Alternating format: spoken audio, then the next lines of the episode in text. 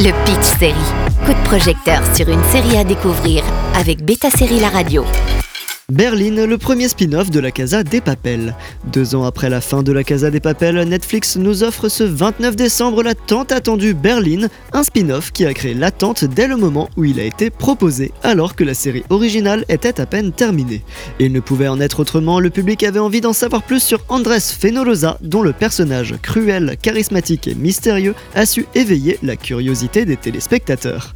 Alex Pina et Esther Martinez Lobato ne se sont donc pas fait prier nous propose 8 épisodes qui nous ramènent à l'âge d'or de Berlin, incarné bien sûr par Pedro Alonso, qui décide de s'entourer d'une équipe d'élite pour réaliser un coup extraordinaire à Paris, faire disparaître 44 millions de bijoux comme s'il s'agissait d'un tour de magie. Nous sommes ici pour préparer un casse de la plus grande maison de vente aux enchères de tout Paris. Un vol impossible et une bande de personnages menés par un chef excentrique qui semble tout contrôler. Une prémisse qui semble avoir été copiée sur les débuts de la Casa des Papels qui commençait également par le cambriolage de la monnaie sous les ordres du professeur. Berlin reprend également de son prédécesseur une double ligne temporelle dans laquelle nous assistons aux événements présents et à des flashbacks qui nous permettent d'élucider comment tout a commencé.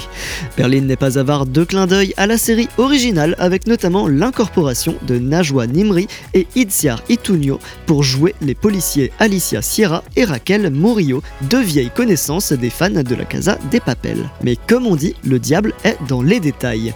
Là où la Casa des Papels était dramatique, violent et sombre, Berlin est plus décontracté et même parfois drôle, troquant la dichotomie rouge-noir qui caractérise la série originale pour un timbre parisien coloré et lumineux.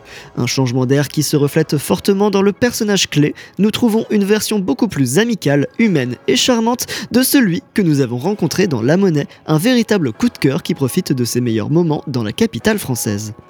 Peut-être est-ce tout simplement parce que l'amour lui fait du bien, ce qui nous amène à nous demander si c'est précisément ce qui s'est passé à Paris qui l'a changé pour toujours ou si nous le verrons dans les prochaines saisons. Ce qui est clair, c'est qu'un bon casse a besoin d'un bon gang. Berlin est accompagné de Kayla, une ingénieure en cybersécurité aussi intelligente que timide, Damian, un ami proche du personnage principal et chargé d'exécuter ses idées les plus folles, Cameron, audacieux mais impulsif, Roy, un pro en ouverture de serrure, et Bruce, un expert en manipulation de tout ce qu'on lui jette à la figure, des armes aux véhicules. Un éventail de personnages que les circonstances obligent à se comprendre chacun avec son propre passé et ses propres raisons. En résumé, Berlin est une série qui, sans chercher à cacher son appartenance à l'univers de la Casa des Papels, ne cherche pas à le dépasser ou à le reproduire. Avec un rythme plus dynamique et une atmosphère moins violente que son prédécesseur, cette suite s'adresse à un public plus large et arrive à un point nommé puisqu'elle est parfaite pour être regardée d'une traite pendant les vacances qui restent sur Netflix. Le Pitch Série avec Beta Série La Radio.